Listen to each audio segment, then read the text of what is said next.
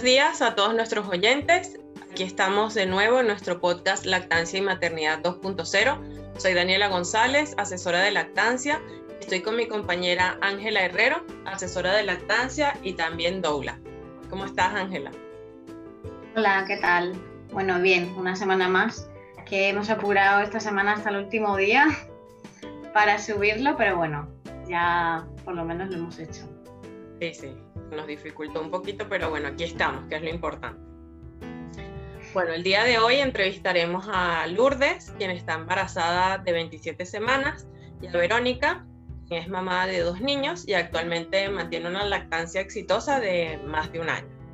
El episodio de hoy va a ser un poquito diferente porque vamos a conversar con ellas y ellas nos van a contar cuáles mitos conocen, cuáles mitos de la lactancia han llegado a sus oídos y también qué frases o qué consejos les han dado, aunque no sepan realmente si son o no mitos, les suenen un poco raros. ¿vale? Entonces, yo creo que, que vamos a, a presentarlas y a saludarlas y darles la bienvenida a este espacio. Así que bueno, hola Lourdes, ¿Cómo estás? Hola, ¿qué tal? Bien, gracias por invitarme. No, muchas gracias a ti con nosotras. A ti. y hola Verónica, ¿qué tal? Verónica, ¿qué tal? hola, ¿cómo están? Bien, bien. Por aquí. Ansiosa.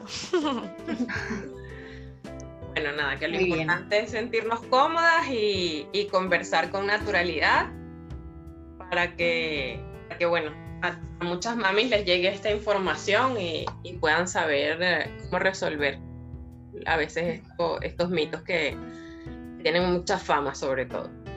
Así que bueno, Ángela, si quieres, sigues tú. Sí, empezamos con la entrevista. Bueno, eh, primero vamos a que nos cuente Lourdes y después seguimos con, con Verónica, ¿vale?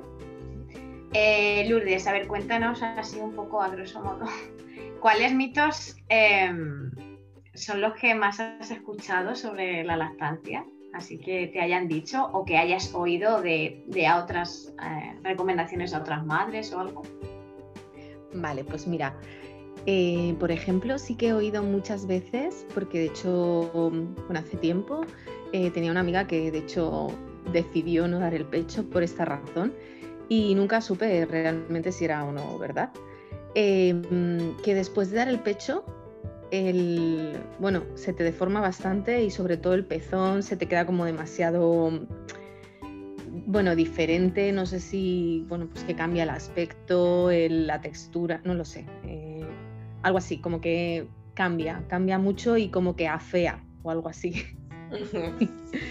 Eso sí que lo he oído de, hace tiempo, sí. No sé si es verdad o no, pero pero bueno, así que sí que lo oí. Y... Mm, vale, bueno, si quieres comentamos ese mito. Em, a ver, eh, realmente lo que es verdad, o sea, es verdad que, que, el pecho se cae, ¿no? El pecho se cae, pero no es por eh, dar lactancia, no es por la lactancia en sí. Es decir, el hecho de quedarte embarazada, ahí ya el pecho no va a ser lo que era de eso no des el pecho. Entonces, se crea el mito este de que es porque das el pecho. Bueno, realmente cuando tú te quedas embarazada, eh, tú notas que el pecho aumenta. Cuando te da la subida de la leche, ahí aumenta incluso más. Entonces, son esos episodios los que hacen que luego em, finalice la lactancia, o ya te digo, o no la des, el pecho no va a volver a como estaba antes. Eso es así pero realmente la lactancia no es, es que se me ha caído el pecho por la lactancia. Bueno, no es exactamente la lactancia en sí, sino el embarazo lo que hace que el pecho te cambie. Y bueno, la edad, a lo mejor también que con el tiempo va cambiando, ¿no? Bien. Sí, también, bueno, pero sí que es verdad que, que después del embarazo tú notas que el pecho es diferente, porque es que es diferente. Sí. Pero vamos, que no es por la lactancia, sino por el embarazo. Sí. Vale. Bueno, pero merece la pena, ¿no? Aunque cambie. Ah, claro que sí. Hombre, ya ves. el, regalo, el regalo que le das a tu hijo no, le, no se lo vas a dar de otra manera. Ya, eso sí, es verdad. Así es. además que como el, resto de las partes del cuerpo, también los senos luego se reacomodan, no quedan, o sea, ellos van volviendo a, a, lo mejor no a la forma inicial, pero sí es verdad que se recuperan bastante, ¿no? Entonces, claro, mientras más embarazos tengas, más te cambia también el, el seno, ¿no?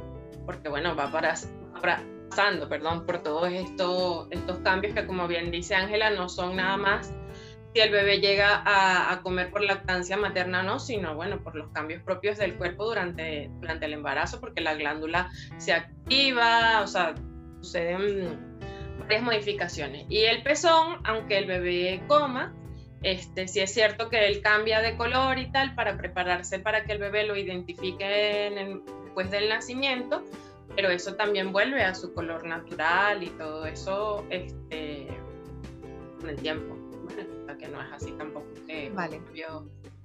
el, cambio, es, es necesario para que el bebé lo, vea, por eso se oscurecen y luego eh, vuelven a su color normal. Igual que la famosa línea alba.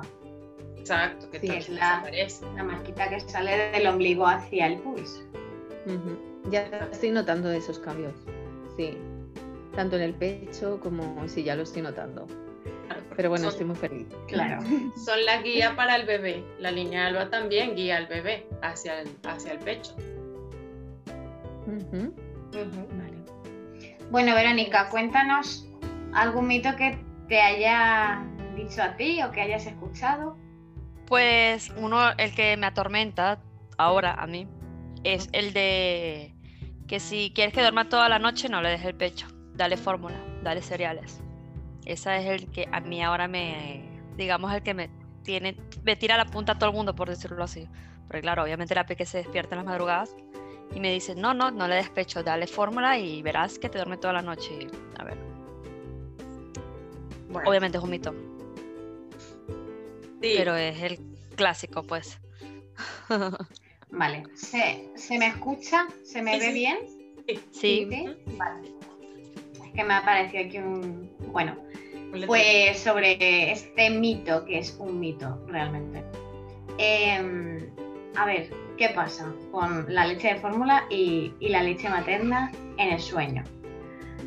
Resulta que la leche de fórmula es más pesada de digerir, ¿vale? Entonces, si le das leche de fórmula, puede ser, puede, que no es tampoco seguro, pero sí puede ser que a lo mejor se te despierte menos veces que si lo que tomas el pecho pero nada te lo asegura. Y el beneficio que eh, corre tomando la estancia materna sí que está asegurado. Ya, ya.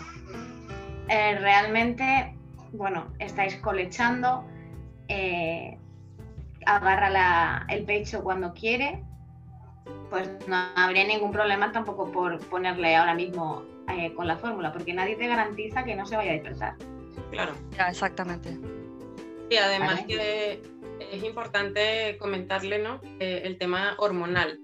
en la leche se transfiere una hormona eh, que ayuda al bebé a dormir mejor, a dormirse más rápido. También en la madre se segregan hormonas que ayudan a que te duermas más rápido. ¿vale? Entonces a lo mejor sí, el bebé te pide, pide pecho, te pide comer, pero eh, sí es cierto que tanto la madre como el bebé van a dormirse mejor. La calidad del sueño es mejor, incluso se duermen más rápido ambos. Entonces, por eso muchas veces también hay madres que dicen, no, se despierta y come dormida o se duerme comiendo. Sabes que no es lo mismo que si tú tienes que preparar un biberón, por ejemplo, un tetero, sabes que el bebé, ajá, se queja. Entonces, en ese momento tú tienes que ir, preparar el agua, preparar la la leche, llevarlo, tal. Entonces, en todo ese rato, el bebé se está despertando más, que tiene que esperar, entonces tiene hambre y está allí quejándose.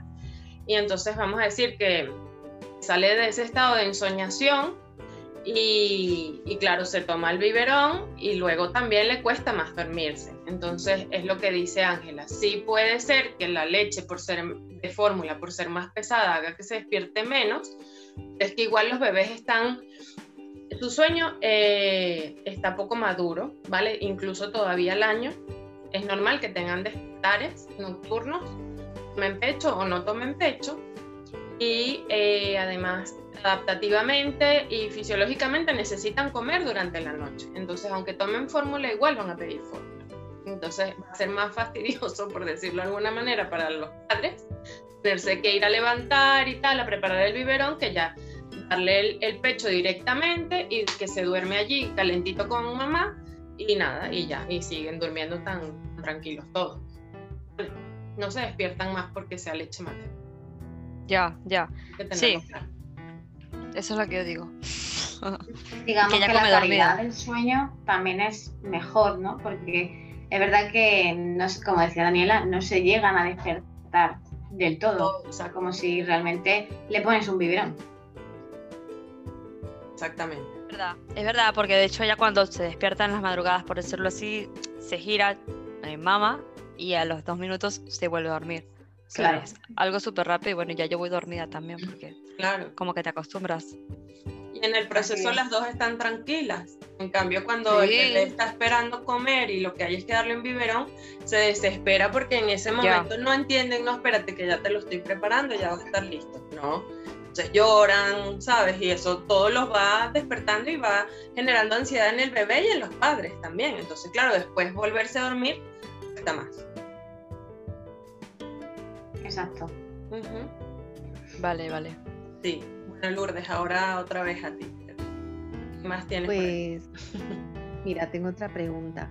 Em, de hecho, yo estudié una, bueno, estudié en la universidad una carrera sanitaria y una de las asignaturas era nutrición y me acuerdo perfectamente que la profesora lo dijo que, mm, que con la, bueno, que para segregar más leche era necesario que tú tomaras leche. Sea, no sé si es verdad o no, porque bueno, de aquella sí que, bueno, pues te, crees un poco todo lo que te cuentan, ¿no? Pero, pero bueno, mm, no sé, con el tiempo pues también ves un poco esto de, ¿es cierto que todo lo que comes al final lo reflejas o, no tiene tanto que ver? O... Pero sí que una profesora lo dijo, ¿eh? Lo dijo en nutrición. Vale. Pues no, obviamente es un mito. Es decir, no hay alimento que te haga que aumente la producción. ¿Vale? Lo que haga que tengas más leche es simplemente el, pegar a tu bebé al pecho. Entonces, ni, que bebas ni que hay que beber leche, ni que tienes que beber más agua de lo normal, ni que tienes que la cerveza va bien también, he escuchado yo, los mejillones también dicen. Bueno, mm, nada de eso, o sea, no tiene nada que ver lo que tú comas para producir leche, para tú tener leche. ¿Vale? Entonces, eh, de hecho, aunque a ti te faltaran nutrientes de X cosa, tu bebé no le va a faltar. O sea, él te chupa a ti antes primero eh, todos los nutrientes y antes está falta tú que él. Entonces, él o ella, vaya. Entonces, bueno, realmente es otro mito más que, que existe, ¿no? Todavía. Vale.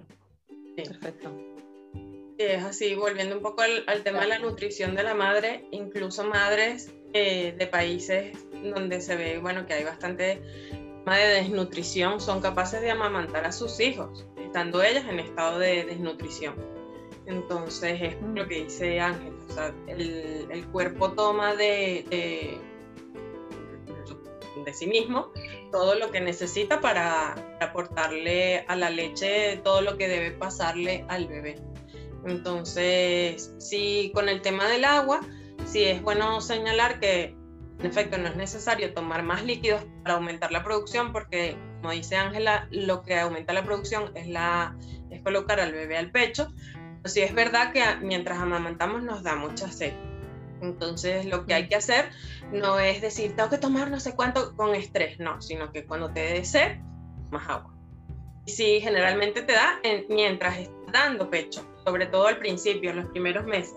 Entonces sí es bueno que cuando que nos preparemos para que cuando vamos a sentarnos a dar pecho, sí tengamos a disposición una, una botellita de agua, porque sí, sí da sed. Pero como el mismo cuerpo avisa, no tienes que eh, estar pendiente tú de la cantidad o nada de eso, sino simplemente te da sed, como hacemos siempre. Lo que pasa es que vas a sentir sed con mayor frecuencia. Cuando tienes sed, tomas agua como has hecho toda la vida. Vale. Beber simplemente cuando tienes ganas, punto. No hay que forzarse a beber más ni a comer más de esto porque así me sube la leche o tengo más leche, no. Exacto. Hay que beber lo normal, lo que, lo que te pide el cuerpo, básicamente.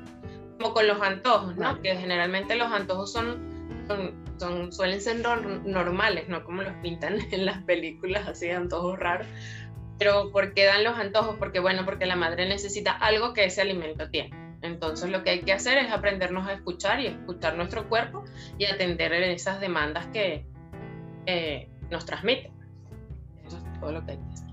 Pues entonces es cierto que llevo tiempo, llevo años un poco con la idea un poco mal, claro, porque me lo habían vendido un poco así, ¿no? De, y además con el tiempo, pues bueno, luego salió también pues en televisión y todo esto. Esto de eres lo que comes, ¿no? eres lo que... Y tienes un poco esa sensación de que al final lo que estás comiendo, pues, al final lo vas a reflejar, ¿no? Y, y vamos, siempre he tenido la idea equivocada de que pensaba que era necesario tomar leche para poder dar leche. O sea que, en fin, otra cosa más que he aprendido. Sí. gracias. No, gracias a ti. A ver, Verónica, ¿algún mito o alguna un consejo que te haya dejado con alguna duda? Bueno, este bueno, nada, lo, otro mito que me han dicho siempre es que después de los seis meses ya es agua como se le diera agua en vez de darle leche, que ya no sirven. Bueno, las, lo dicen las personas, obviamente ya uno se asesora más y por lo menos el pediatra donde voy, si es de los, es pro lactancia 100% y me dicen, no, sigue con su pecho, que no pasa nada. Pero ese mito de que después de los seis meses ya no alimenta es algo que te, te lo dicen cuando te ven por lo menos en la calle que estás amamantando, empiezan tan grande y todavía toma pecho. Sí. Y tú sí. y la alimenta. Sinceramente, yo creo que ese mito nace a raíz del rechazo que crea, o sea, que la sociedad le crea el ir a una madre amamantando. Ya, es verdad. Porque no hay, o sea, la leche es igual, o sea, no es igual, en cada etapa va cambiando, pero es igual de nutritiva que lo es con dos meses o con tres. Entonces, yo a raíz de eso, de, que a la sociedad le molesta el ver a una madre amamantando a un niño mayor. Eso, sí, porque claro, cuando son pequeños no te dicen nada, pero ya cuando es grande, por lo menos la mía que tiene un año, tú ves que te miran así como... Pero es que ves lo que... Es un, un año. Sí. es que guau, ¿eh? Ya. Ya, ya. Es un bebé, un bebé, bebé. todavía. sí. sí. O sea, pensando que la recomiendo hasta los dos años, tú imagínate. Ya. Sí. Y se te, se te corta un poco. Pero bueno, que es otro mito. ¿Sí? Sí, creo que decías que considerando que la OMS recomienda ¿no? la, se amamante a los bebés hasta los dos años, es una locura, ¿no? Que al año, toda, ya desde los seis meses, perdón, digan que no alimenta. Creo que además de, que la sociedad ve feo alimentar bebés más grandes, también es un poco porque como a los seis meses ya se introduce la alimentación complementaria, entonces la gente piensa que es porque ya la leche no es el alimento principal. Y aquí hay que aclarar, el alimento principal sigue siendo la leche por lo menos hasta el año. Que sí, en efecto, a los seis meses se comienza con la alimentación complementaria porque las reservas de hierro, vamos a decir que, que tiene un bebé, eh, se calcula que le duran aproximadamente hasta los seis meses. En la leche materna seguimos aportando hierro, pero se supone o, ya se ha visto que no las cantidades que el bebé necesitaría, ¿no? Entonces, como sus reservas empiezan a disminuir o han disminuido significativamente en ese momento, entonces hay que suplementar, pero con alimentos, sobre todo estos alimentos ricos en hierro, ¿vale?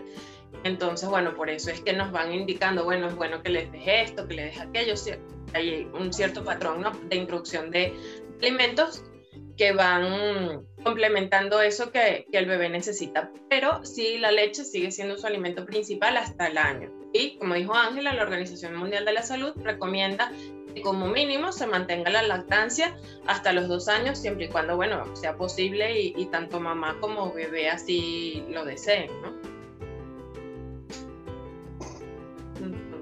Así es. Perfecto. Sí. A ver, Lourdes.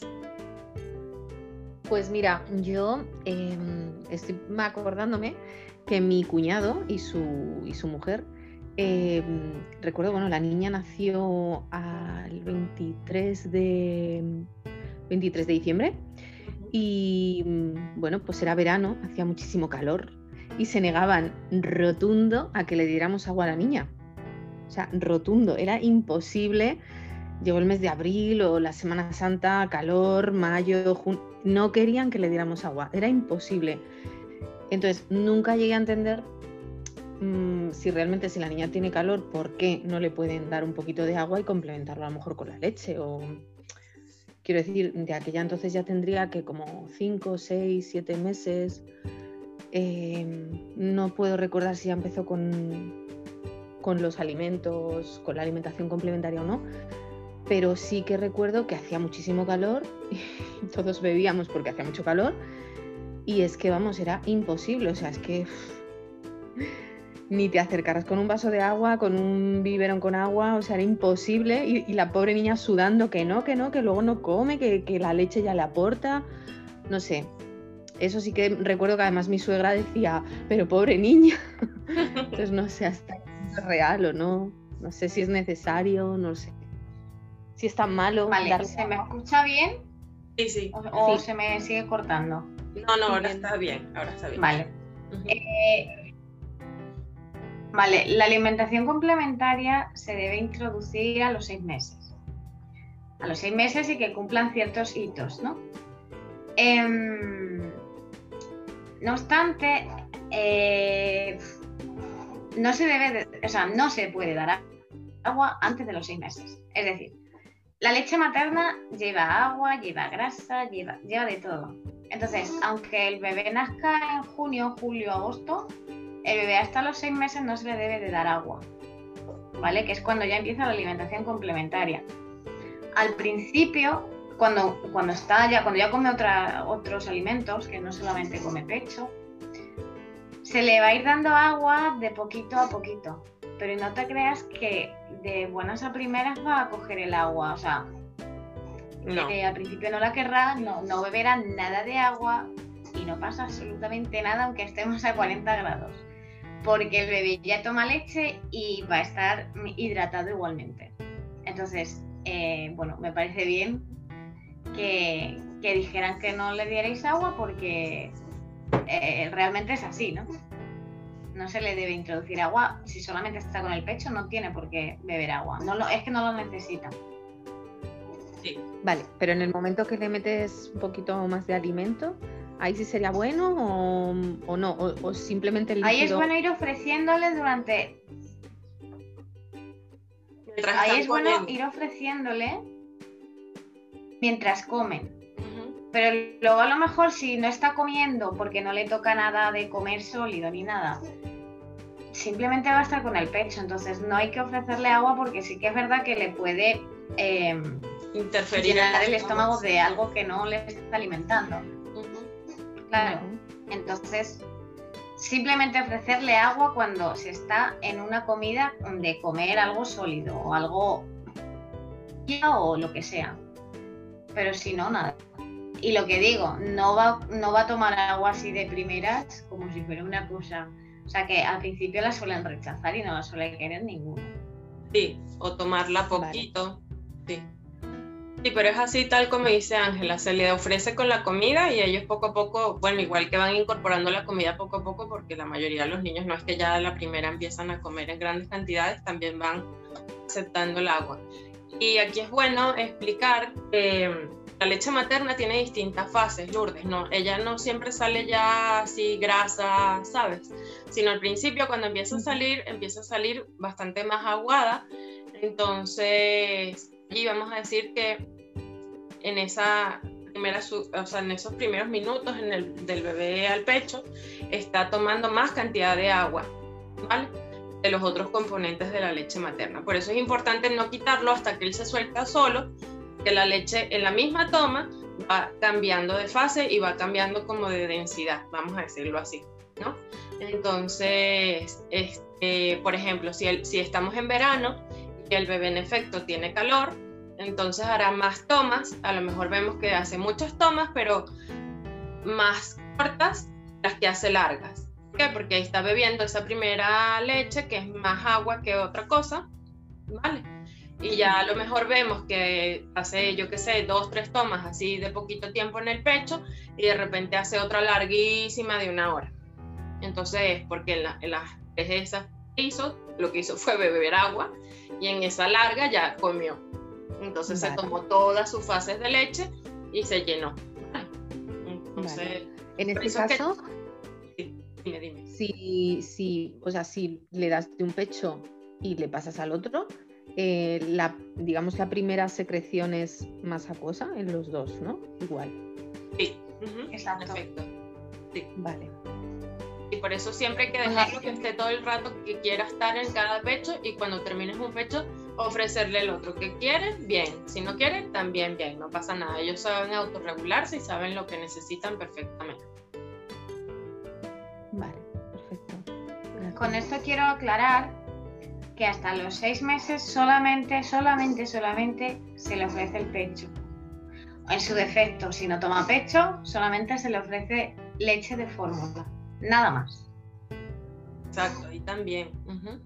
Solo, o sea, ni infusión, ni una probadita de nada, o sea, nada. Solamente el pecho o el biberón. Vale. ¿Vale? Si se llegara a dar leche de fórmula, eh, también hay que considerar que debe ser a demanda. Esto mismo, ¿no? Que si no le vamos a dar agua, sino por la leche de fórmula, pues bueno, tiene que tomar todas las veces que pida porque allí también se está hidratando. Vale, así es. Vale, bueno, Verónica, cuéntanos. A ver, yo tengo una. Sí, te voy a hacer les voy a hacer una pregunta que siempre me llamó la atención porque hay mamás que dicen, por lo menos a mi abuela, imagínate, estoy hablando de hace mucho tiempo, cuando mi, mi mamá y mi tía nacieron, el doctor les dijo que ella no tenía leche. Entonces, claro, ella con mi, me imagino que con mi tía lo intentó y no le salió la leche porque era primeriza. Y con mi mamá, mi mamá ni lo intentó porque el médico le había dicho que no, que ella no, ella no producía leche. Entonces, claro, a mi mamá nunca le dio pecho.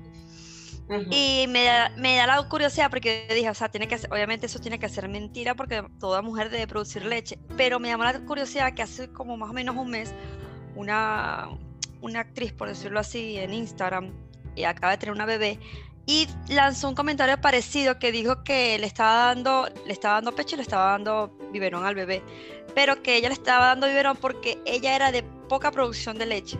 Entonces, claro, me llamó la atención porque, claro, no sé si, si eso es verdad, si existen mujeres con, que producen menos leche que otras o, no sé. Vale, eh, este. sí, voy a eh, respondo yo primero. Eh, es que acaba de salir un mensaje, ¿te salió a ti también? Sí. Sí, que tenemos más tiempo. Vale. Este.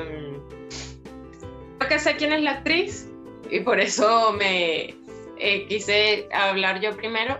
Em, en el caso de esta persona, ella tuvo una reducción de, pecho, ¿vale? Entonces, vale, creo que sí. Sí, entonces, este, sí, sabemos quién es. MP, son sus iniciales, exacto. Entonces, yo no sé quién es. Sí, no, es que es venezolana. Es. que no la conoces, es, venezolana. venezolana que está viviendo en, en Estados Unidos.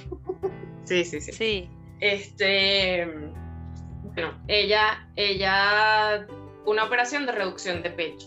Entonces, sí es cierto que después de una operación de reducción de pecho hay como más riesgo que a la madre se le vea afectada la glándula mamaria, ¿vale? No tanto ocurre esto cuando es aumento de pecho, pero sí cuando hay reducción de pecho porque pueden retirar también parte de la glándula. Entonces, ¿qué fue lo que le ocurrió a ella? Entonces, por eso ya no produce tanta leche como debería producir para su bebé. Entonces, ella la tiene que complementar en ese caso porque no, e, pero es por eso, porque le quitaron una parte de su glándula mamaria. Si a ti no te han tocado tu glándula mamaria ni has padecido ninguna enfermedad donde se haya visto afectada su desarrollo, su evolución, lo que sea, este, esto no tiene por qué suceder. Vale. Debes ser capaz de alimentar a, a, tu bebé normalmente. Y lo que o sea, que a mi abuela le mintieron. Sí, lo que ocurre muchas veces es que le dicen a muchas madres que no producen leche como si eso que sale primero no fuera leche. Vale. calostro. Exacto, siempre, siempre vamos a producir algo, o sea, siempre va a haber calostro allí porque el, cuerpo lo va preparando desde el embarazo. Y justo cuando se, desprende la, la placenta del útero, se activa todo el mecanismo de lactancia, entonces sí sale, va a salir. Lo que pasa es que la gente dice, no, que no sale leche o no me ha subido la leche o no me ha bajado la leche, depende de la parte del mundo donde esté, se le dice de una u otra forma, pero que sí hay, o sea, el calostro es leche, ¿vale? Entonces, incluso lo que ya la gente después empieza a considerar, que generalmente es alrededor del tercer día, como que, ah, mira, ya me bajó la leche, esa leche todavía no es la leche este, definitiva, incluso una leche no, porque Si te pone... Por el color, ¿verdad? Lo sacas, porque yo me acuerdo por el, perdón que te interrumpa, pero es que me acuerdo del color de la leche de Luismi, de mi hijo, y me acuerdo que era más amarilla que la, de, la de los meses después. Exactamente, pues, sí, porque el calostro está es rico en, en, carotenos y entonces, bueno, tiene un color más amarillo por eso. Entonces, pero es que la leche, esa leche, ese, el calostro es leche, siempre lo digo, el calostro es leche, por favor, aclaremos ese punto. Y este, además que la leche, como dijo Ángela antes, ella se va adecuando de acuerdo a las necesidades del bebé. Entonces el calostro sale así, que es lo que necesita el bebé recién nacido. Después a los tres días cambia porque ya el bebé necesita otra cosa. Entonces viene la leche de transición y ya después, sobre los 15 días, ¿no? Si no me equivoco, a cambiar y, y, ella va a seguir cambiando. Lo que pasa es que después vemos como que el color no cambia, a no ser que ya haya otra situación especial. Pero igual, aunque ya el color se mantenga, la composición de la leche se va adecuando al bebé. Y por eso es que también cuando vemos a madres que dan leche de fórmula, ellas tienen que ir cambiando la leche dependiendo de ciertos meses. Entonces, lo que pasa es que nosotras no tenemos que cambiar nada porque va cambiando automáticamente, ¿no? Según, vale, vale. según necesite el bebé. Pero bueno, que, quede clarísimo, por favor, que el, el, calostro es leche. Entonces, este, a lo mejor lo que pasó fue eso, que le dijeron, no, no, a ti te está saliendo esto allí, y bueno, vamos a ver si sube o no sube, y a lo mejor no se pusieron al, a tu tía o, o la cantidad de veces que debió habérsela puesto, para que entonces subiera esa leche de transición y bueno, se quedaron allí. Porque claro, si no te colocas al bebé, te va, te va deteniendo todo el, sistema de la lactancia. Sí. Sí, Ángela vale, al final sí que existe. No, eso, que al final sí que existe una baja producción, pero por eso mismo, porque no se ha seguido eh, digamos, no se le ha puesto al bebé como se le ha tenido que poner, no se le ha ofrecido las veces que hay que ofrecer. Entonces eso hace que realmente tengas poca leche. En efecto, sí es. Vale, perfecto, perfecto. Ya me quedó clara la duda. Yo creo que da tiempo de, una más cada una y, ya, ¿no? Yo quería añadir una cosa al respecto porque, mm, bueno, casualmente tengo una conocida eh, que, bueno, su bebé nació como hace un mes justo. Y bueno, pues hace como una semana, una cosa así, eh, hablando con ella, ¿qué tal estás y demás? Me dijo que, bueno, que, mm, que ha dejado el tema de la lactancia, básicamente porque donde no hay, no se puede sacar. Ese es su resumen. Em, se ha pasado leche de fórmula y bueno, pues por lo visto está como muy, bueno, se ha sentido un poco violenta, ¿no? Por la situación, porque ya tiene bastante asumido que es que su leche no vale, no quiere que su bebé pase hambre y, ya está. Entonces, yo no sé hasta qué punto es eso lo que estáis comentando. Claro que realmente a lo mejor la producción, pues bueno, no le ha dado tiempo a ello. No sé si es que los primeros días cuesta más o qué, o la mamá se agobia cuando somos primerizas quizás, pues eso, todas las dudas del mundo. Pero bueno, que esta chica ha tirado la toalla, básicamente es eso, y no lleva ni un mes. Vale, hay veces que em, es verdad que los días pasan lentos, sobre todo al principio, Y como primeriza te puedes sentir agobiada si, la, si hay algo en la lactancia que no va del todo bien. Entonces muchas en, bueno, eh, tienen la idea de, bueno, ¿cómo voy a dejar a mi bebé que pase hambre? ¿no? Porque por más que lo digamos que todas estamos capacitadas para amamantar, es verdad que, el ver a lo mejor llorar a tu hijo cada media hora, que quiere pecho, y pues aunque tú lo tengas eh, bien metido en la cabeza, pero hay veces que te hace incluso dudar, ¿no? Entonces, bueno, puede ser eh, duro al principio, ya te digo, si ven que hay algún problema en la lactancia, pero por eso también quiero recalcar en, en buscar una asesoría, en buscar un grupo de apoyo, donde poder hablar, donde poder compartir y poder comentar lo que te está pasando y ver si es normal, si no es normal y, no ir un poco a tientas, ¿no? En plan, y bueno, y ya asumir de que tu leche no vale, porque no es real. Si realmente, es lo que hemos dicho hace un ratito, si realmente no hay una producción de leche buena, ¿no? Es porque algo al principio no, se ha hecho correctamente. Exacto, no se ha hecho de todo bien. Entonces, bueno, es verdad que a veces cuando, cuando no se da como una quiere, puedes llegar al extremo de estresarte y decir, es que no voy a dejar a mi hijo sin leche, aunque tú tengas ya muy en cuenta que, sí, que, todas las mamás podemos amamantar. Pero bueno. Sí. Pues Habría que ver allí la información que ella tiene, también como su red de apoyo, también qué consejos le, le han dado el, por ejemplo, el, pediatra o, las personas, eh, el personal sanitario, ¿no? Con el que ella ha tenido contacto también. Hay que, hay que ver eso porque igual que hay muchos prolactancia y otros que no, simplemente la madre le dice, no, se me está haciendo muy difícil amamantar, yo voy a empezar a dar fórmula y no dicen nada.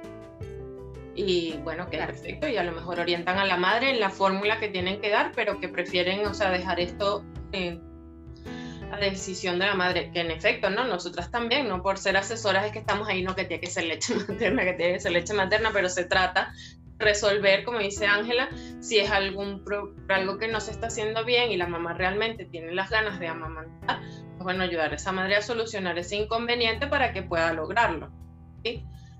Y, pero bien, como dice Ángela también, eh, la demanda hay que tener en cuenta y tener muy claro que la demanda al principio es, prácticamente continua, ¿no? Y hay que entender que, que, es una demanda no nada más de alimentos, sino de, de, la madre como tal, ¿no? Entonces eso puede agobiar muchas veces a, la, a la mamá si cree que simplemente su bebé la está demandando porque tiene hambre, ¿vale? Y no demandan nada más por hambre. Además que tienen un estómago súper pequeñito, pequeñito, pequeñito al principio, que también le cabe poquita fórmula, ¿vale? O sea que también tendría que comer fórmula cada más tiempo al principio, y vamos al caso, ¿no? Este, hay que tener muy claro que en, ese, en esa demanda del bebé, el bebé quiere estar también muchas veces con su mamá, y su mamá, bueno, es un gran pecho. Entonces, te pones allí, muchas veces se pega, pero tú ves que se duerme ahí mismo y a lo mejor no está ni siquiera haciendo la, la succión profunda no está allí porque quiere estar contigo. Entonces eso es muy importante que las madres que están embarazadas, como es tu caso, eh, estén muy conscientes de esto, que estén tranquilas, que lo que el bebé es que quiere estar contigo, que estaba dentro de ti hasta hace nada y tú también vas a querer estar con tu bebé. Entonces, lo que hay que asegurarse es de saber bien este, cómo es un agarre correcto, para hacerlo desde el primer momento y, y ya todo lo demás, bueno, el bebé sí va a pedir a cada rato, bueno, ponerlo a cada rato. Ya después solitas las tomas se van distanciando. Mientras menos angustia, todo fluirá mejor, porque así es, todo va, todo va pasando. ¿no? Y tanto el bebé como la madre se van acostumbrando. ¿no? Sí, yo creo que podría ser más bien una falta de información, porque realmente es una conclusión que ha sacado ella. Em, bueno, incluso la pediatra sí que le insistió un poco y bueno, em, no, desistió, desistió. Consideró que no, que no le estaba alimentando y no sé cómo uno sin saber puede sacar esas conclusiones. Pero bueno, cada uno es libre y, Claro, claro. Pero bueno, creo que creo que sí que es bueno informarse porque estas cosas nos pueden surgir a todas las que no sabemos. y, bueno, pues, pues, con esta información quizás pues insistas un poco más o, o no sé, o eso, o tengas una alternativa, pues eso, de una asesoría más profesional, ¿no? una consulta un poco más que siempre ayuda a que uno se tranquilice. Sí, pues incluso los grupos, como dice Ángela. Es eso, tener ese apoyo. Exacto. Sí, sí, sí, por, no tirar la toalla. Es tener ese apoyo para esos, esos momentos que una mamá flaquea, tener a alguien y decir, como encauzarle, ¿no? Decirle, mira, es que esto es normal por esto. Claro. Entonces, normalizar, ¿no? Sí. Sí, es así. Es así. Y, y, lo que iba a comentar, que los grupos también son muy convenientes porque ves a otras madres, entonces las ves que a lo mejor estás en una conversación con alguien que tiene un bebé pequeñito y y se lo pone un montón de veces y se lo pone y se lo quita y se lo pone y se lo quita. Entonces, sabes, a lo mejor tú estás pensando o esta mamá está pensando, es que me pide a cada rato porque mi leche no es de calidad, porque eso es otro mito también que, que es muy común, ¿no? Que tu leche no es buena, por eso no se llena, ¿no? Entonces, ¿no? Todas las leches son, son de calidad y todas las leches tienen lo que el bebé necesita. Entonces, claro, cuando tú estás tú solita en tu casa, a lo mejor no has tenido amigas o hermanas o primas que hayan dado pecho y nunca has visto a nadie dar pecho, y tú dices, no, pero esto algo pasa, pero en cambio entonces a lo mejor vas a un grupo, generalmente muchos gratuitos o muchos muy baratos, y ves a otras madres allí y tú dices, bueno, mira, pues no soy la única, todas estamos iguales y que se ponen que se quitan, se ponen que se quitan. Y también verás a madres que a lo mejor tienen a bebés ya más grandes ya esas dan pecho, el bebé duerme más rato, están tranquilas, pueden hablar y el bebé ahí tan plácido sin pedirle con tanta frecuencia. Entonces eso también ayuda mucho, sobre todo cuando no tenemos referentes cercanos en nuestro círculo social o familiar, ¿no? Sí. Sí, sí, yo desde luego me siento además muy apoyada en este tipo de, grupos y, y bueno, es una alternativa a, a, bueno, a sentirte eso, que, no estás solo, que, no estás sola, que, siempre puedes recibir unas opiniones y si viene de profesionales, pues mejor. Y de mamis con experiencia, pues estupendo también. Exacto. A mí me gusta. Qué bueno. vas viendo lo, que es normal y lo y, y común. a ver, Verónica, una, una, una última, un último mito, una última duda el último mito, un último mito que yo creo que es muy importante en esta época que estamos viviendo, que si estás enferma no puedes amamantar. Porque le contagias la enfermedad al bebé. Eso lo dice mucho. Sí. Bueno, eso incluso al contrario. O sea, pero no solamente con esto que de ahora, ¿no? Con la pandemia, sino que resfriado, que virus que hayas cogido. Incluso se recomienda. Hay más la lactancia, obviamente con más cuidado, pues con tu mascarilla, mm, lavándote las manos, teniendo pues una higiene, ¿no? Pero se recomienda incluso más porque tú le vas a pasar eh, al bebé todas esas defensas que tu cuerpo está creando para batallar contra el virus. Entonces va a estar incluso como más inmunizado, ¿sabes? Entonces es verdad que ha habido hospitales que, han separado al bebé de la madre en, bueno, en estos meses, ¿no? En, los partos. Algo que me parece súper descabellado porque, no sé, o sea, a poco que te informes, sabes esta información. Entonces, que hayan actuado así en ciertos sitios, ostras, te da un poquito de jolín. ¿Por qué, no? ¿Por qué se hace esto? Ya, sí, sí. Y con, y con las otras enfermedades, no solo el coronavirus, igual, ¿no? Porque todas las que son virales, eh, pues, igual, porque tu cuerpo está batallando contra ellas, igual le pasas tus defensas al, bebé. Y incluso hay casos también, hay inmunización durante el embarazo, ¿no? y, y, se mantiene con la lactancia, ¿no? Este, lo único que, que sí sería considerable es el tratamiento, ¿no? Evidentemente, o sea, si estás enferma y te ponen un tratamiento, pues siempre hay que aclarar en el médico, en el médico que te esté tratando, eh, en primer momento decirle, mira, yo estoy amamantando a mi bebé, entonces para que te ponga un tratamiento que sea compatible con la lactancia, que para la mayoría de las enfermedades comunes, este, pues sí, sí hay tratamientos compatibles, ¿vale? Entonces, que no hace falta por estar enferma o estar tomando alguna medica, o sea, medicación en general, tengas que suspender la, la lactancia, ¿no? Pero sí, siempre aclararle eso a los médicos antes de, que nos okay. cualquier tratamiento. Ah, eso sí, siempre. O sea, lo primero que yo digo es eso, estoy amamantando, por suerte, amamantando. Por suerte ahora... Sí, no, decía que por suerte ahora mismo es verdad que casi todas las enfermedades tienen tratamientos que son compatibles con la lactancia. Entonces, bueno, que realmente hay muy, muy pocos motivos por los que se tiene que dejar ahí la lactancia, ¿no? Muy poco. Sí, bueno, no conozco, bueno, me imagino que algo debe haber, pero creo que no conozco y, que siempre hay alternativas, como dices tú, siempre hay algo que puedas tomar o hacer para, para no interrumpir la lactancia, porque al fin y al cabo ya como que ya se sabe más eh, que lo importante que es la lactancia. Exactamente. Para los niños. Sí. Bueno, y ustedes como madre y futura madre tienen que ayudarnos a, hacer eco de eso, ¿no? De, que la lactancia siempre es lo mejor y explicar por qué, que también hay gente que reacciona, ¿no? Que se muestra como reactivo. Sí, sí, claro. bueno, explicar por qué, a lo mejor explicando por qué llegamos a más, a más personas, ¿no?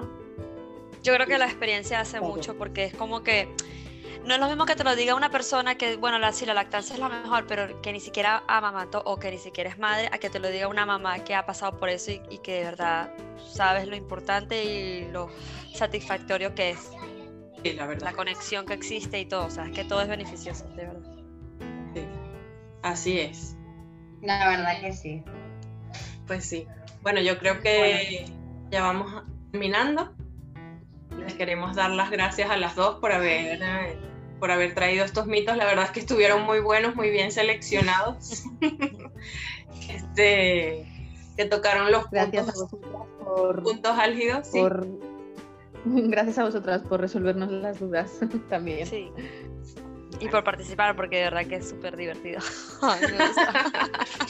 sí. Bueno, ya las volveremos a invitar seguramente. Vale, perfecto. Cuente con bueno, nosotros. Se puede hacer otra, se puede hacer otra. Sí, sí, sí, Hay más mitos, hay más mitos y hay más temas también. Hay muchos mitos, hay muchísimos mitos, de verdad. y muchísimos temas también. Vamos a ver si, si planteamos una segunda parte de mitos, porque sí quedaron algunos importantes. Uh, sí. sí. Verónica quiere, quiere. Se hace corto. sí, es que hay bastantes mitos. O sea, es impresionante lo que, lo que llegas a escuchar mientras estabas montando. Sí. Que, hay cosas que tú dices, ¿será verdad todo esto? Entonces empiezas a buscar, porque claro, cuando estás amamantando y eres primeriza, todo te, todo te, como que te estresa porque tú quieres lo mejor para tu bebé. Claro, es así. Y también uno se cree muchas cosas por eso mismo, ¿no? Entonces sí, es bueno, es bueno aclararlo. Bueno, hacemos una segunda parte y las volvemos a invitar. Queda pendiente, queda pendiente. Sí, sí, sí. Bueno, pues nada, em, muchísimas gracias de nuevo. Eh, aprovechamos para recordarle a nuestras oyentes, nos pueden seguir en nuestras cuentas, Ángela en, en arroba Ángela Herrero-Doula y a mí en arroba eres sabia mamá, sabia con V. Y bueno, si quieren participar o tienen algún comentario que nos quieran hacer o información que quieran compartir o nos quieren decir que les gustaría que habláramos de algún tema en particular en el podcast, nos lo pueden hacer saber por mensaje directo en nuestras cuentas o enviándonos un correo electrónico a lactancia y maternidad 2.0 arroba gmail.com. Así que, bueno, nada, los esperamos en el próximo podcast y les invitamos a que revisen nuestras cuentas de Instagram porque tenemos eh, en los viernes que no publicamos podcast, tenemos un un espacio nuevo, un poco interactivo, bastante interesante, donde también tratamos otros temas, no solo de lactancia. Así que, bueno, las invitamos a que, a que nos vean y participen en unos directos estamos realizando eso los viernes cada 15 días. Vale. Bueno, pues muchísimas gracias y nos vemos pronto. Yes. Adiós. Un beso. Gracias. Adiós. Adiós. Gracias.